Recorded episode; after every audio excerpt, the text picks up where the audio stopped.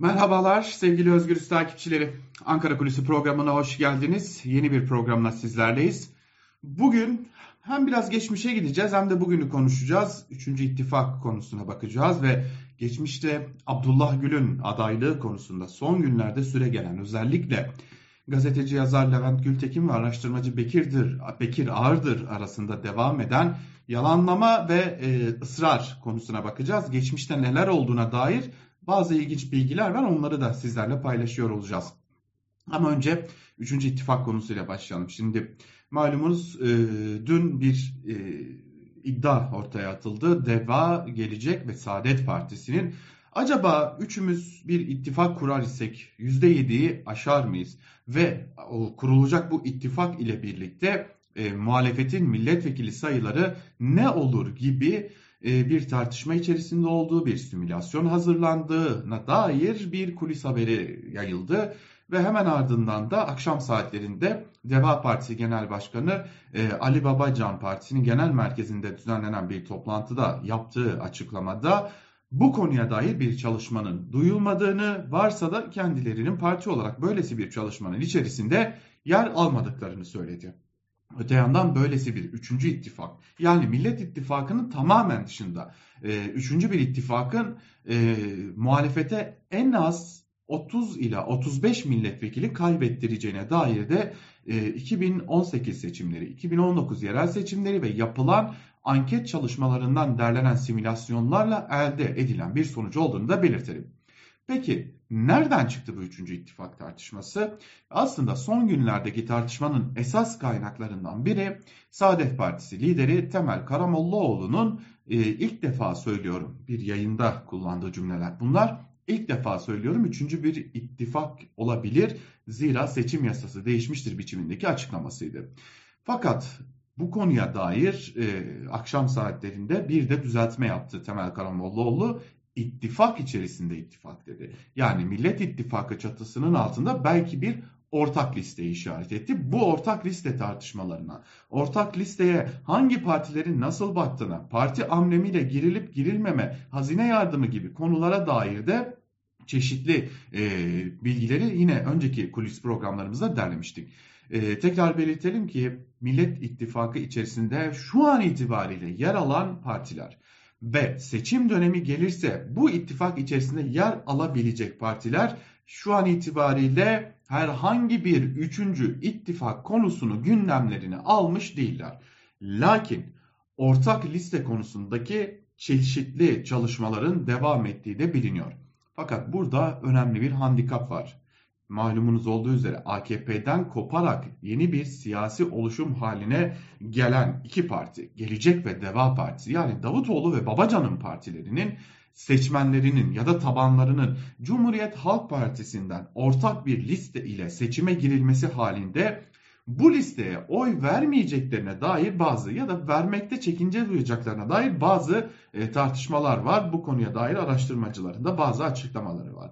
Fakat bu konuda da Kemal Kılıçdaroğlu'nun yani CHP liderinin bu ittifakı, bu ortak liste çalışmalarını kolaylaştırıcı rol üstlenebileceğine dair de yine benzer çıkışlar var. Malumunuz olduğu üzere CHP lideri Kemal Kılıçdaroğlu bir helalleşme çağrısı yapmıştı. Helalleşme çağrısı kapsamında e, görüşmeler devam ediyor, atılımlar, çalışmalar devam ediyor. Fakat Kemal Kılıçdaroğlu bu konuda partisinin içerisine de bir uyarı göndermiş durumda. Hatta bazı isimlere dilinizi biraz dikkatli kullanın diye de uyardığına dair iddialar var.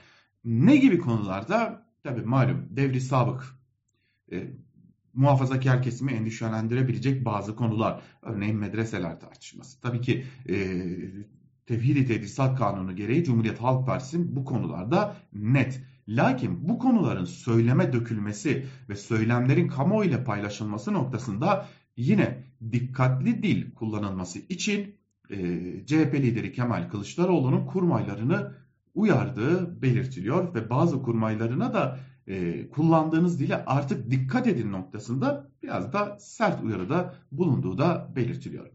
Şimdi tüm bunları birleştirdiğimizde görüyoruz ki Millet İttifakı ya da güçlendirilmiş parlamenter sistem için bir araya gelen 6 partinin şu andaki nihai hedefi daha fazla milletvekili çıkararak güçlendirilmiş parlamenter sistemin en azından Türkiye Büyük Millet Meclisi'nde gerçekleştirilecek oylamayla referanduma götürülmesini sağlamak ve ortak liste artı HDP en az 290 e, Millet İttifakı en az 72 de e, HDP milletvekili getireceği için Mart 2022 anketlerine göre daha doğrusu 10 Mart 2022'ye kadar yapılan anketlere göre en az toplamda da 362 milletvekili getirecek ki bu da Türkiye Büyük Millet Meclisi'nde anayasayı referanduma getirmek götürmek için gerekli çoğunluğu sağlıyor. Bu konuda çalışmalar daha ağırlıklı olarak ilerliyor. Gelelim Abdullah Gül'ün adaylığı konusuna. Malum son günlerde Levent Gültekin, Bekir Ağırdır'ın araştırmacı Konda şirketinin e, başındaki isim Bekir Ağırdır'ın 2018 seçimleri öncesi, genel seçimleri öncesi e, muhalefet liderlerine bir anket sundu. Aynı anketi de Abdullah Gül'e de yani Cumhurbaş eski Cumhurbaşkanı Abdullah Gül'e de sundu ve bu anketler ışığında Abdullah Gül'e aday olmanız iyi olur, bu şekilde kazanılabilir dediği iddia edilmişti Levent Gültekin tarafından. Fakat Bekir Ağırdır bu iddiaları yalanladı. Ne böyle bir çalışma ne bir böyle bir görüşme yaptım dedi. Gültekin ise Diken.com.tr'de kaleme aldığı yazısında böylesi bir görüşmenin olduğunu, böylesi bir çalışmanın olduğunu yine tekrar bazı isimlerle görüşerek teyit ettiğini ve Bekir Ağırdır'ın bunu neden yalanladığını anlamadığını belirtmişti. Ve orada dikkat çeken bir cümle kullanmıştı. Bir liderin son anda vazgeçmesi nedeniyle. Peki o lider kimdi? Bazı bilgiler edindik bu konuda. İddia o ki o son anda e, vazgeçen lider e, İyi Parti lideri Meral Akşener. Meral Akşener e, CHP lideri Kemal Kılıçdaroğlu'yla yaptığı birebir bir görüşmede aslında bu görüşme biraz da ayaküstü bir görüşme demek gerekecek. O görüşmede Abdullah Gül'ün adaylığı konusunda şerhini bir kez daha dile getiriyor ve bunun ardından da e, partilerin ayrı ayrı adaylarla e, Cumhurbaşkanlığı seçimine katılması kararlaştırılıyor.